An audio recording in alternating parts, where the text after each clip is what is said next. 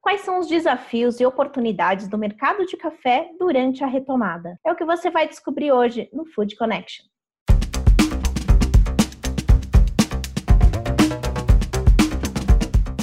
No ar, mais um Food Connection começando o mês de julho, hoje falando sobre o mercado de cafés.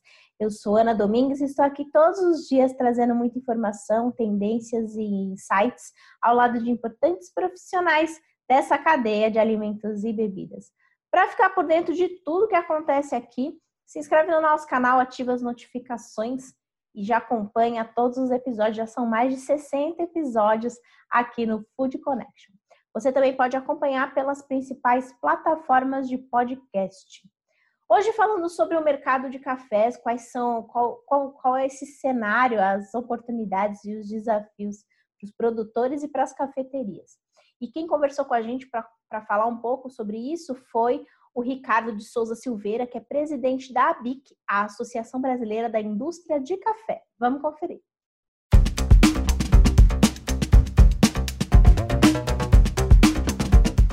Nós tivemos esses três meses de muitas incertezas e com problemas.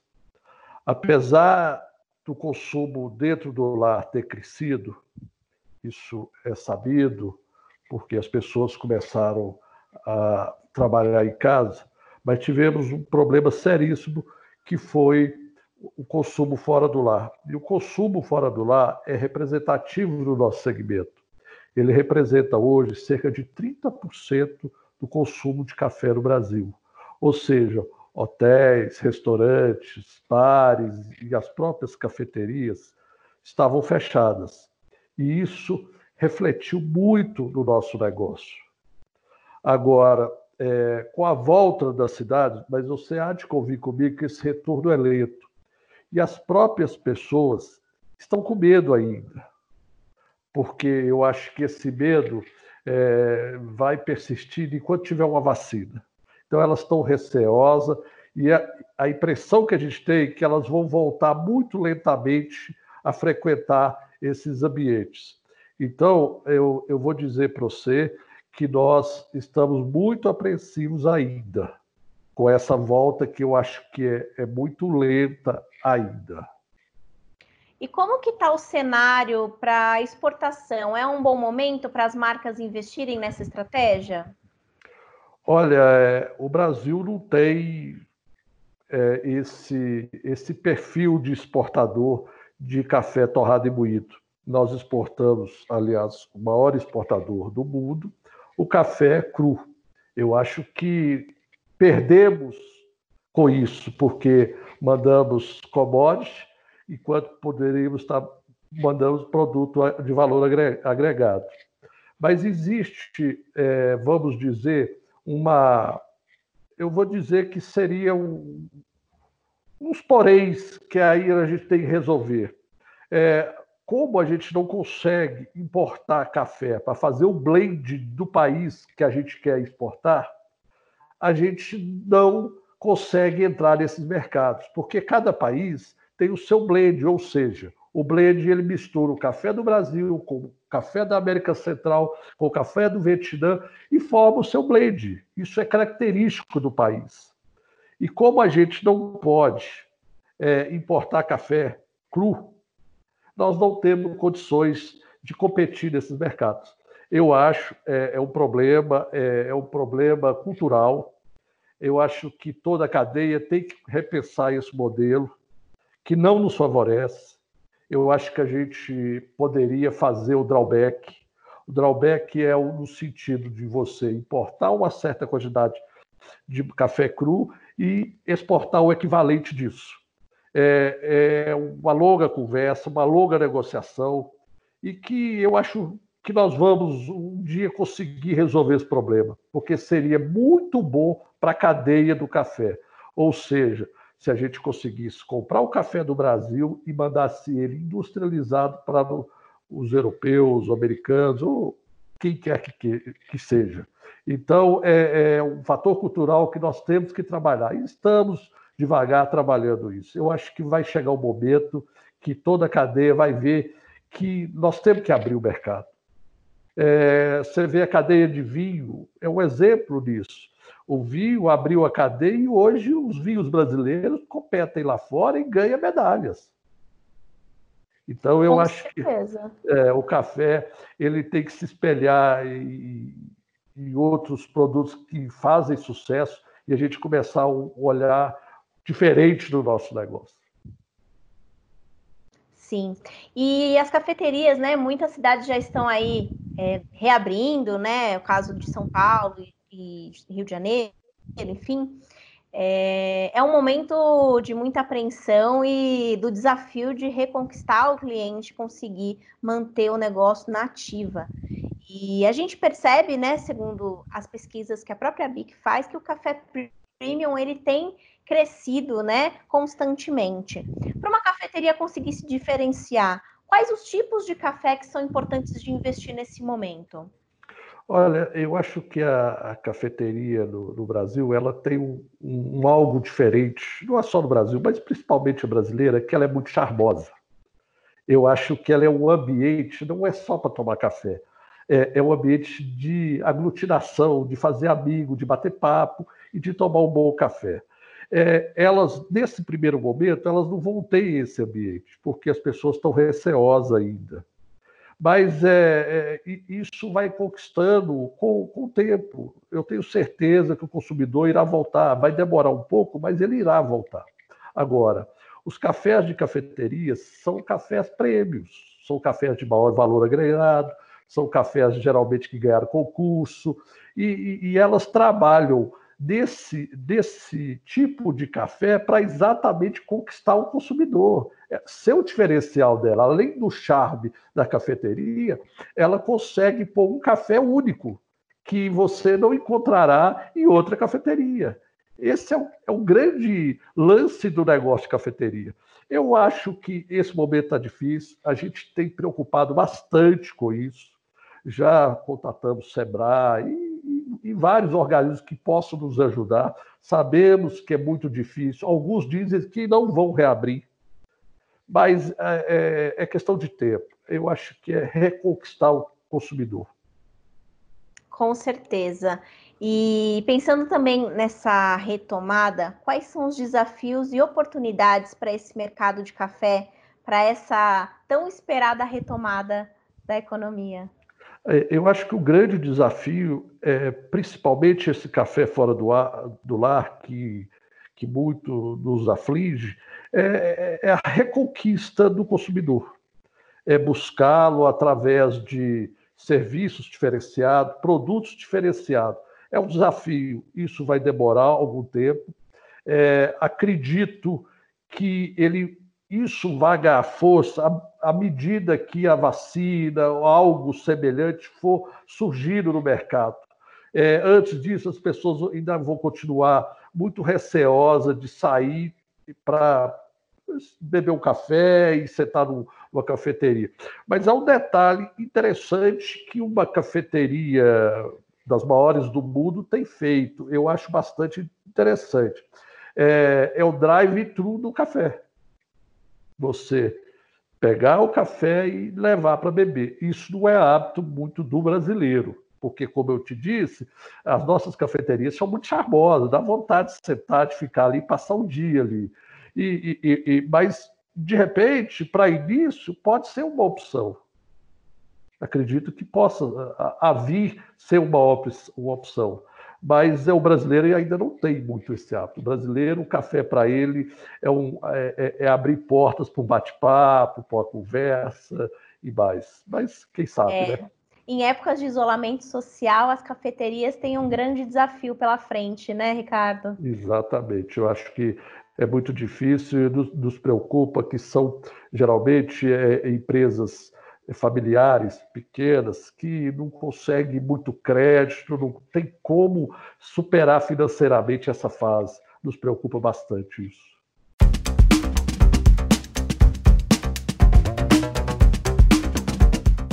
Eu também conversei com o Marcelo Moscofian, que é CEO do Café Santa Mônica, contou um pouco como tem sido esse desafio para ele e trouxe algumas dicas para que os gestores de cafeterias, que muitos já estão se preparando para a reabertura, possam fazer da melhor forma para se destacar nesse momento de reabertura.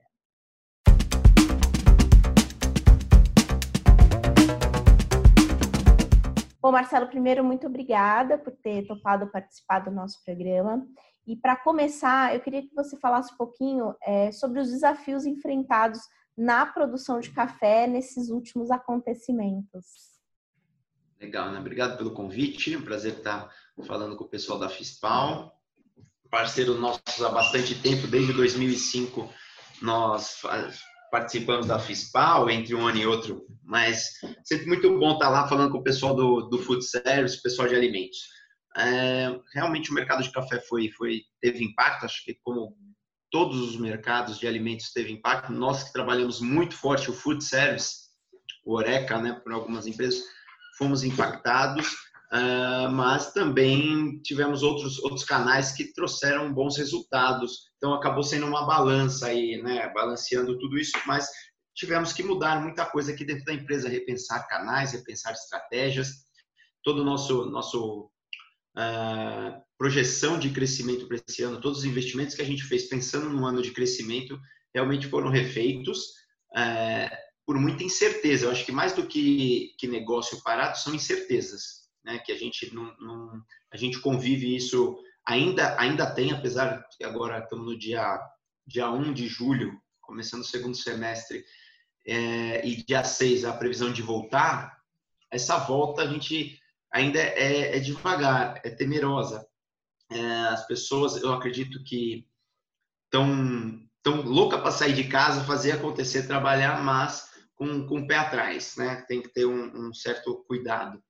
Uh, e, e, nós aqui entendemos que no momento da, que deu a pandemia, a gente juntou nosso time de estratégia, nossos gestores e, e é, review, review, tudo, tudo que pudesse acontecer, os novos investimentos, nosso time de vendas, poxa, vamos para a rua, não vamos, é, que a gente vai fazer vender, vamos proteger nossos colaboradores. A indústria não pôde parar, em nenhum momento a indústria parou. Por quê? Porque a indústria é uma indústria, óbvio, tem, tem é, era permitido continuar e, o povo continuou consumindo café. O, o que mudou é o hábito de consumo, né? A pessoa que ia tomar um café na sua cafeteria de preferência ou no seu escritório, ela acabou tomando café em casa é, então, mudou o hábito de consumo, mas o consumo de café continua muito forte. O Brasil, que é o segundo maior consumidor de café, para você ter uma ideia, 40% aumentou o consumo de café online, né? A, a venda de café online. Então, migrou-se bastante do, do, às vezes até mesmo do próprio supermercado foi para online.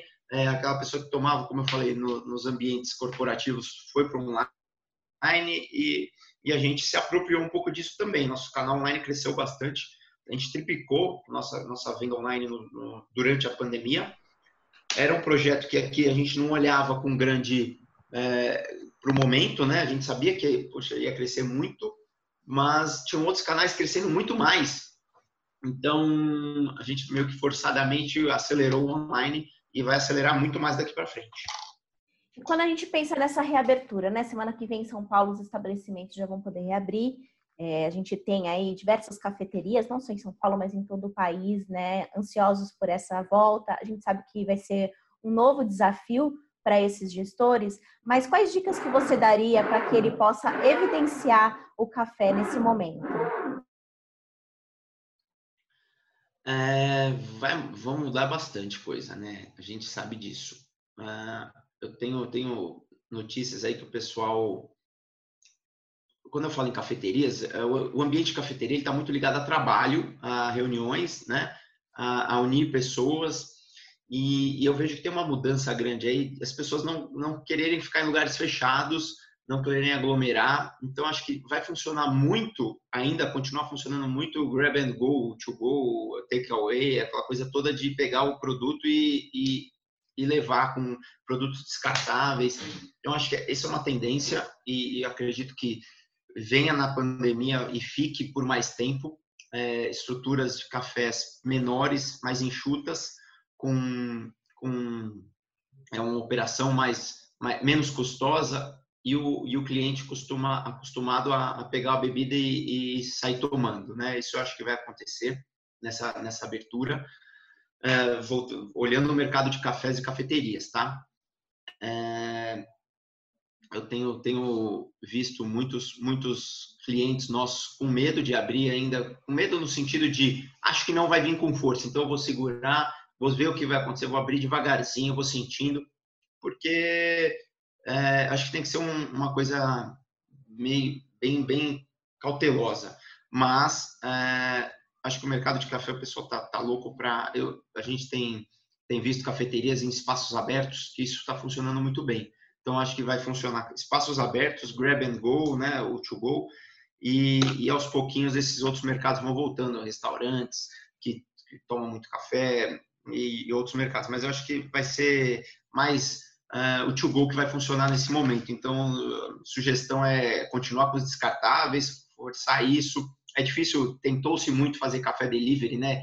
Vender o café quente para entregar isso realmente acho que se você está dentro de um, de um, ambiente corporativo pode funcionar, você levar num prédio e tal, mas você levar na casa da pessoa, isso realmente tentaram, não rolou, não funcionou. É, mas acho que o cliente saindo e indo buscar, isso vai funcionar muito bem.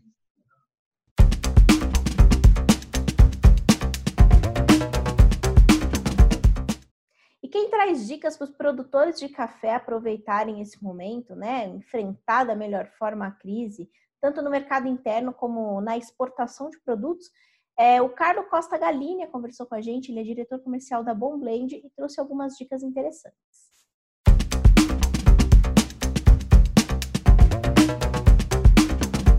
Queria que você me falasse um pouquinho sobre os desafios que essa crise vem trazendo para o mercado de café. Certo. Bom, em primeiro lugar, bom dia, Ana. Obrigado pela oportunidade. É um prazer estar com você aqui no Food Connection, para a gente falar um pouco sobre cafés e sobre a Bom Blend, né, que é a nossa empresa. E assim, é, questão de mercado, a Bom Blend é uma empresa hoje que vem crescendo aos poucos. Apesar de ela ter 10 anos de, de mercado, é, a gente vem crescendo de forma contínua né, e bastante é, coordenada. E a gente se planejou esse ano para um crescimento de até 50% pensa em expandir em 50% nossas operações. E lógico, para esse desafio tão grande aí que pegou todo mundo de surpresa, que foi essa pandemia, nós e todos os varejistas, Brasil e mundo, inclusive, né, tivemos, elaboramos um plano de ataque para atender esse tipo de, de desafio. Só que, é, como nós não podíamos ficar parados, né, então lamentando essa situação de como nós vamos atingir esses objetivos, o que, que nós fizemos? É, elaboramos algumas atitudes e antecipamos essas atividades para esse primeiro semestre naquilo que a gente conseguiu. Essas atividades, que eram os desafios que nós tínhamos, foi o quê? É continuar atendendo os varejistas, que nós atendemos já constantemente, e o mercado corporativo. A gente é muito forte nesse mercado corporativo, principalmente aqui no Paraná e em Santa Catarina. É, daí nos, nossos desafios quais é? Não deixar os varejistas sem o produto. Então nós reforçamos esse atendimento, incluindo muito mais opções de, de entregas, teleentregas, outras opções. É, não deixamos de atender os clientes no ambiente corporativo, fomos sempre muito bem equipados para fazer essas entregas. As empresas que nós credenciamos para fazer essas entregas foram é, todas elas de forma bem selecionadas, né, para a gente poder fazer esse tipo de serviço. E como a gente atende é, essa região de Curitiba, região metropolitana, que tem aí quase 3 milhões de habitantes, e Joinville com 600 mil habitantes, esse mercado corporativo, apesar de muita gente em home office, ainda tínhamos que fazer esse atendimento. Então, a gente conseguiu, está conseguindo manter ainda essa, essa, esse atendimento também temos um grande desafio aí, que é a questão que a gente tem na nossa linha de cafés especiais. Porque os cafés especiais hoje no Brasil, eles têm um crescimento muito grande. Eles crescem hoje em torno de 15% nesse mercado, sendo que o café tradicional ele cresce em média de 3,5% a 5%. Então, isso é um processo que nós, como nós temos essa linha de cafés especiais, regionais, microlotes, nanolotes, um mercado muito interessante, principalmente para nós no Sudeste e, veja que interessante, no Nordeste. O Nordeste é um grande mercado consumidor de café. Para as empresas que produzem café, assim como é, a tua empresa, Carlos, é, quais dicas que você daria para esse momento, né? Que é um momento de muitos desafios, como você comentou, mas também algumas oportunidades no caso da exportação, por exemplo. Quais dicas que você daria para que ele consiga, assim como vocês estão conseguindo, continuar a enfrentar essa crise, para que eles também possam ter essa oportunidade? É, eu acho que o planejamento e a estruturação dessas empresas é o primordial. É muito interessante a gente, essas empresas conversarem com as câmaras de comércio. O próprio Sebrae consegue fazer essa ponte entre as, as empresas e como ter essas, essa saída para esses mercados de fora. Né? A gente pensa muito no mercado europeu, mercado norte-americano, são gigantes, mas, por exemplo, nós temos mercados próximos, né? Argentina, Paraguai, que são mais fáceis de você chegar nesses mercados, até com café pronto. Então, a gente é, indica procurar esses, esses locais para que essas pessoas tenham um, uma orientação muito melhor, porque as câmaras de comércio elas já têm todo o aparato pronto para você poder é, se aventurar, vamos dizer assim, nesse processo de exportação.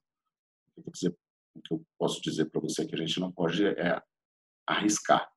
A gente tem que ser, assim, planejado, bem certinho, porque às vezes o dinheiro que é investido nisso não pode ser perdido, ele tem que retornar de forma rápida para você, para sua empresa.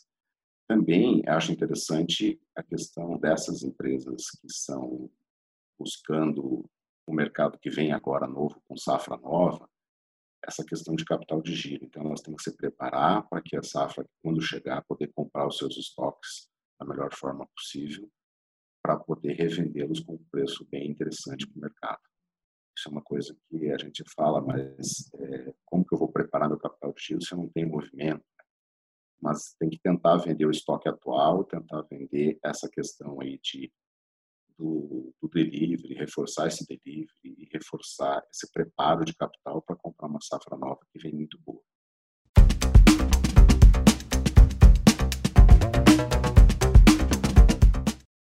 O programa de hoje vai ficando por aqui. Se você curtiu esse episódio, já dá um like no vídeo, compartilha com quem você acha que tem interesse e fica ligado que amanhã tem muito mais. Eu espero por você e até logo.